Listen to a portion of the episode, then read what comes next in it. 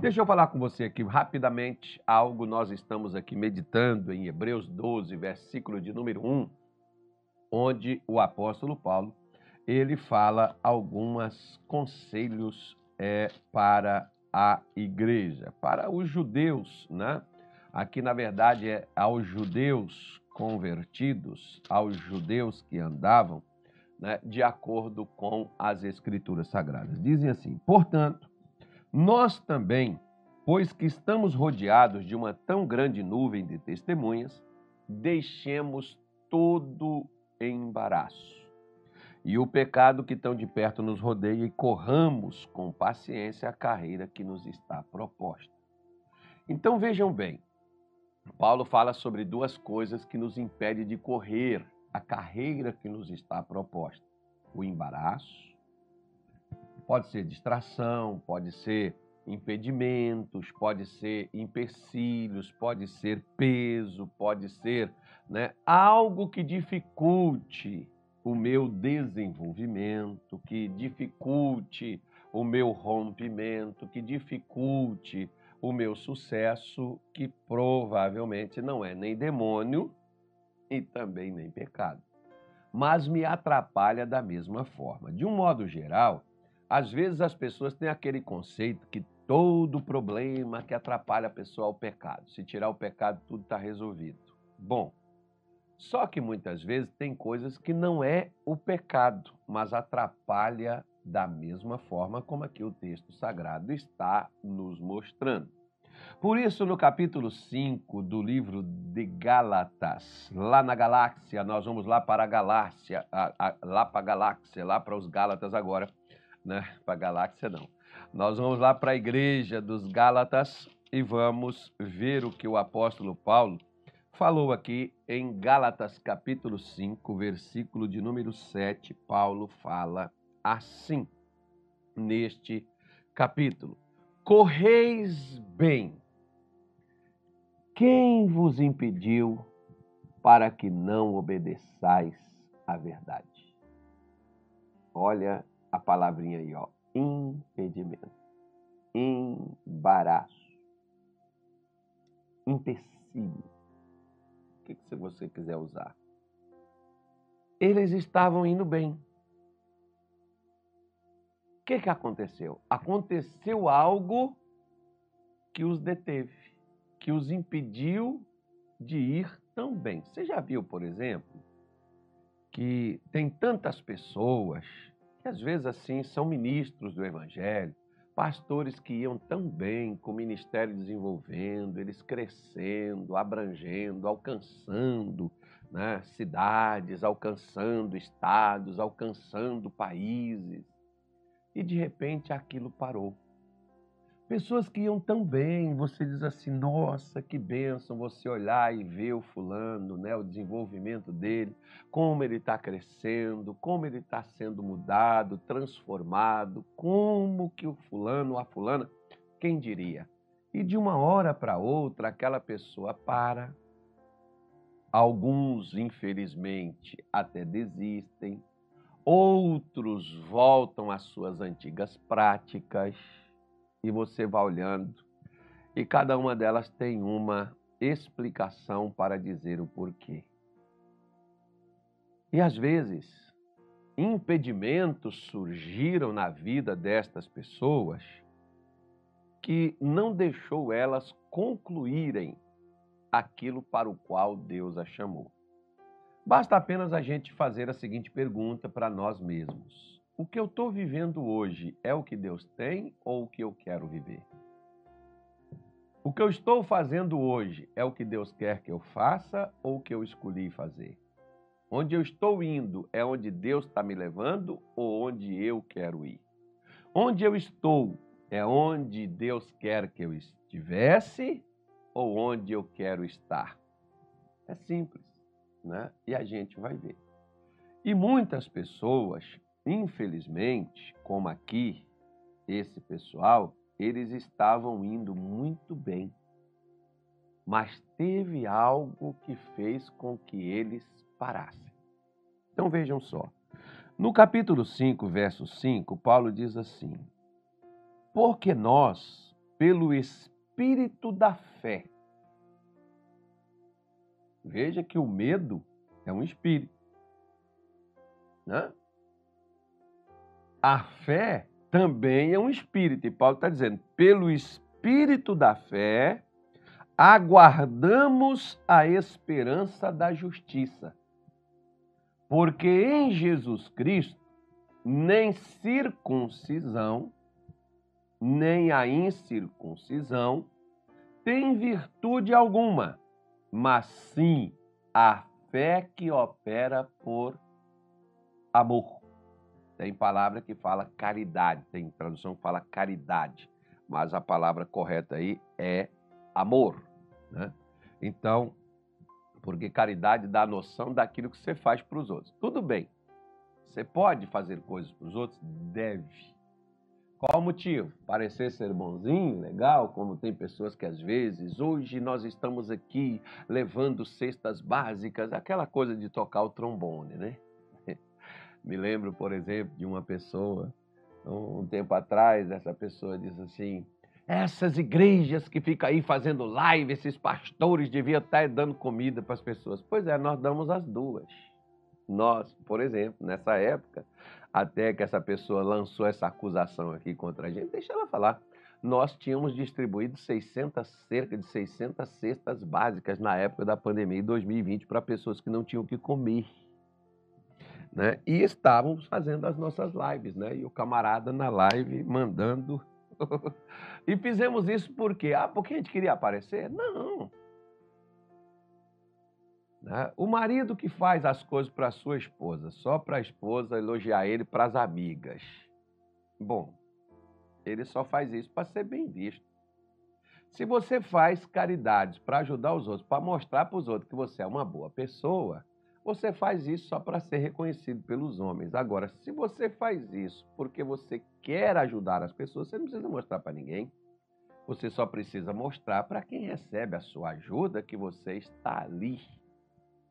Me faz lembrar, por exemplo, que um tempo lá em Belém do Pará, o pessoal queria fazer uma festa para mim. Eu falei: olha, se vocês quiserem fazer uma festa para mim, vamos fazer o seguinte ao invés de vocês comprarem presente, trazerem presente para mim, traz alimento, traz feijão, traz arroz, alimento não perecível. E na época arrecadamos lá mais de uma tonelada de alimento, se não me falha a minha memória. Foi uma tonelada e 300 quilos, uma coisa por aí. E aí, né, eu pedi ao pessoal para ir levar nas áreas carentes, levar aquele alimento, entregar para as pessoas. E teve uma, uma pastora nossa que disse assim: quando o pessoal perguntar, pastor, quem mandou, o que, que a gente diz? O que, que a gente faz? Foi a igreja? Foi o senhor? Foi quem? Eu digo, foi, fale que foi Jesus que mandou para ele. Jesus que deu. Agora, você faz isso para quê? Bom, comida, graças a Deus, não é o meu problema. Mas quantas pessoas não tinham o que comer e pessoas que queriam me dar as coisas, então me dá algo que vai ajudar alguém. Porque amor não são palavras. Gosto até de um versículo que o apóstolo João, o Carloto, que é um cara da Bíblia, que é um cara assim das pesquisas, que é um cara assim, que ele é quase rabino já. Ele já está virando quase rabino messiânico, é o Carloto. O Carloto, ele, pesquisa tudo, ele põe lá. Então, o apóstolo João diz assim: Filhinhos, não amemos só de palavras. Porque falar de palavras é fácil. Falar é fácil. É só saber falar. Mas ele diz assim: mas em obra e em verdade, que isso seja algo da mais pura sinceridade do seu coração, o que você estiver fazendo, porque a, amar as pessoas é fazer algo que torne a vida delas melhor. Como, por exemplo, tá aí, ele já colocou aí, ó. Né? Então, você pega, por exemplo, o, o, o, o próprio, né, o próprio é, apóstolo João é, em João 3,16, ele diz que Deus amou o mundo. O amor de Deus levou ele a fazer o quê? Fez ele descer dos céus, vir aqui à terra e morrer por quem precisava de salvação, de perdão, quem precisava de cura, de libertação. Ele fez isso porque amar é você promover algo que vai melhorar a vida de quem precisa. Essa é a maior demonstração de amor, é você ajudar o outro a viver melhor. Não é você simplesmente, ah, nós amamos em Cristo. E o que, você está fazendo para ajudar o outro a viver melhor?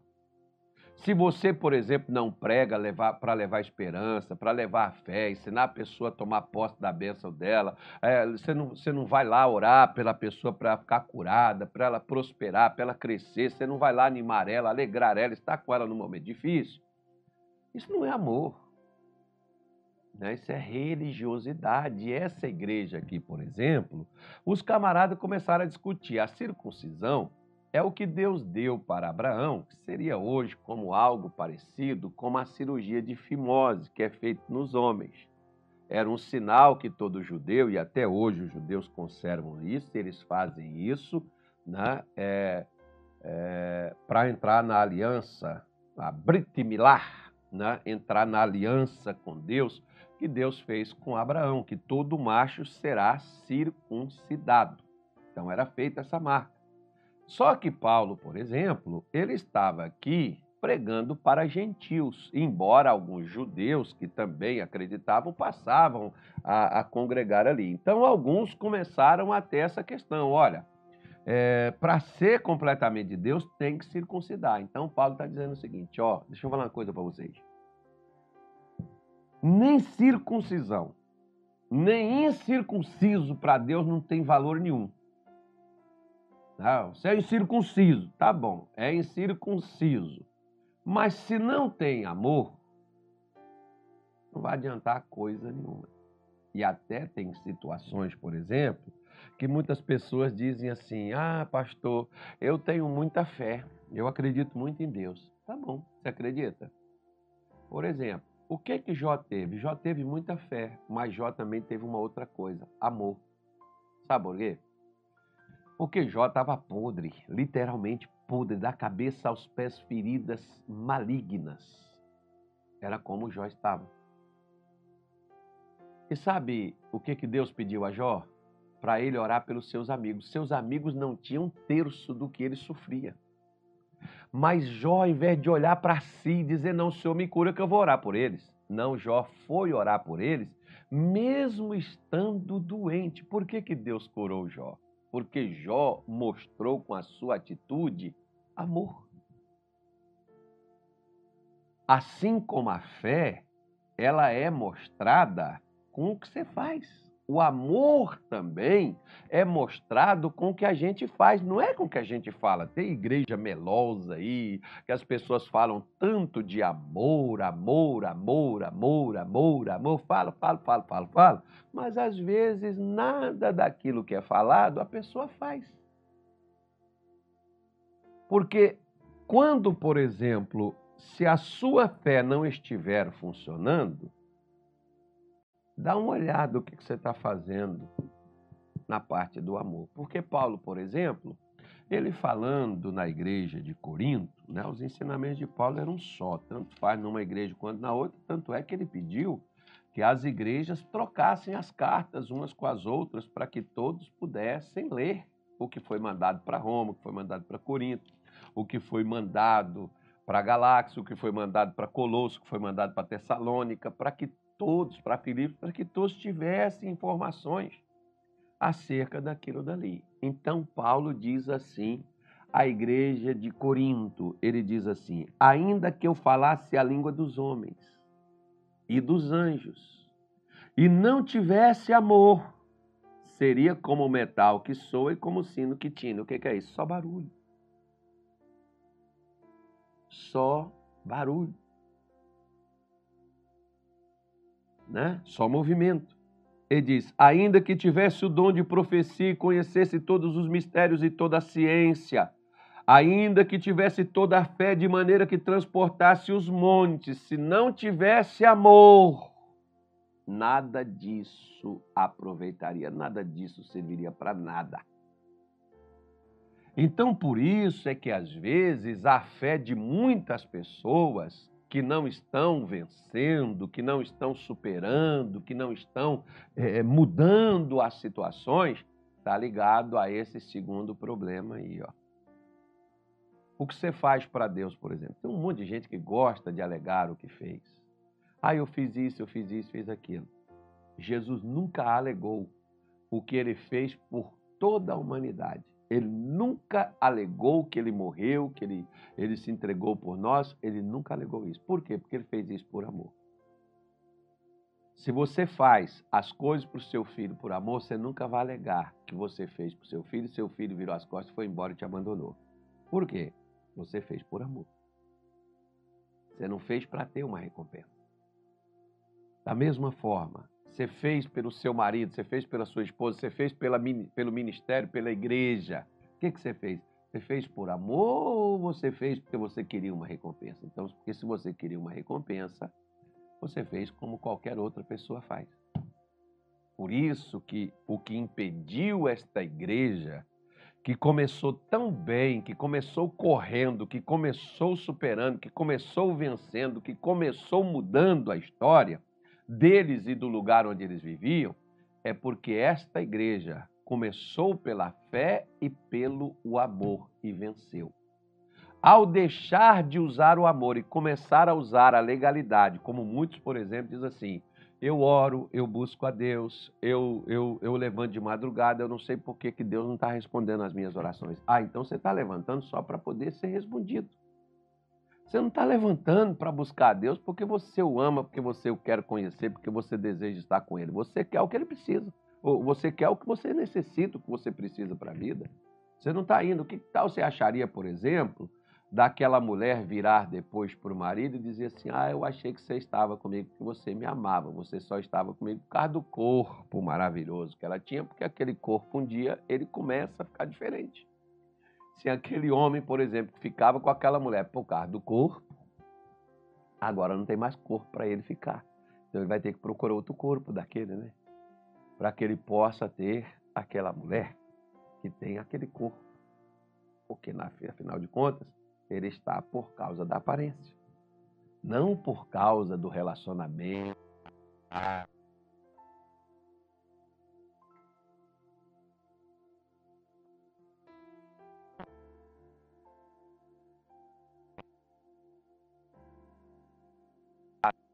Algo para o bem das pessoas, ou se você, ah, pastor, porque a gente ajuda as pessoas, mas na hora das pessoas ajudar a gente, você já, você já ajuda os outros esperando ser ajudado?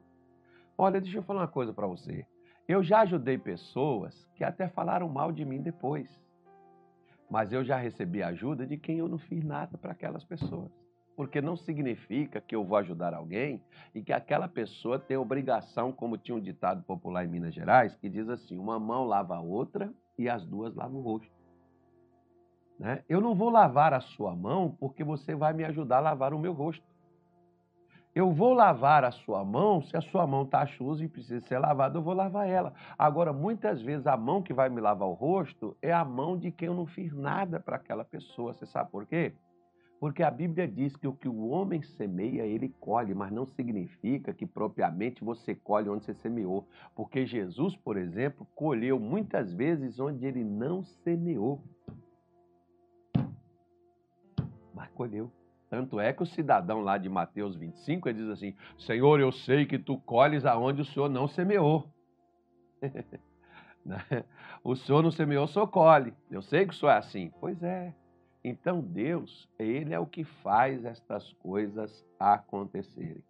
Então dá uma olhadinha se não há impedimento, se você não está querendo por causa da religiosidade sua, das legalidades, das atividades religiosas, não porque eu oro, porque eu busco, porque eu levanto, porque eu faço. Talvez você está trocando as atividades pela fé e pelo o amor. Não troca não que não funciona. Se você faz essas coisas, você deveria fazer essas, como Jesus diz em Mateus 23, versículo 23, quando ele está falando, por exemplo, acerca de finanças, ele está falando sobre dízimo, ele diz assim: deveis, porém, fazer estas coisas sem omitir aquelas. Né? Então, deve, deveria dar o dízimo? Deveria, mas não deveria omitir as outras coisas. Quais são as outras coisas? Ele fala aí, ó, a lei, o juízo, não, oh, perdão, o juízo, a misericórdia e a fé. Ou seja, a justiça, o amor e a fé. Essas três coisas. Não adianta você dizimar se você não estiver fazendo isso pela fé. Né? Aliás, quando você, por exemplo, separasse o seu dízimo ou uma oferta que você vai entregar na igreja, ou que você vai semear na vida de alguém, é você pegar isso aí e falar assim: Senhor, eu creio que a gente, ao plantar, a gente colhe. Eu estou plantando esta semente, eu estou esperando a colheita dela, e essa semente é para abençoar, para que o teu reino cresça e a sua palavra alcance o coração de outros e outros sejam tão quanto abençoados como eu tenho sido. E pronto, está aqui, Senhor, a semente que eu estou semeando. Por quê? Porque o lavrador espera colher da semente que ele plantou. Então espere. Por isso que você deve fazer isso com amor e pela fé. Não a pessoa, eu sou obrigado? Não, não, ninguém tem obrigação de nada. Se você ama a Deus, você vai fazer porque você ama. Se você faz por obrigado, quando não tiver alguém que te obrigue, você não vai fazer. É igual aquelas pessoas que eles forçam os outros a estarem na igreja. Quando eles não forçarem mais, aquelas pessoas vão embora porque elas nunca quiseram estar ali. É diferente. A religião te força e te obriga. A fé, o amor, te impulsiona e te sustenta para você poder fazer.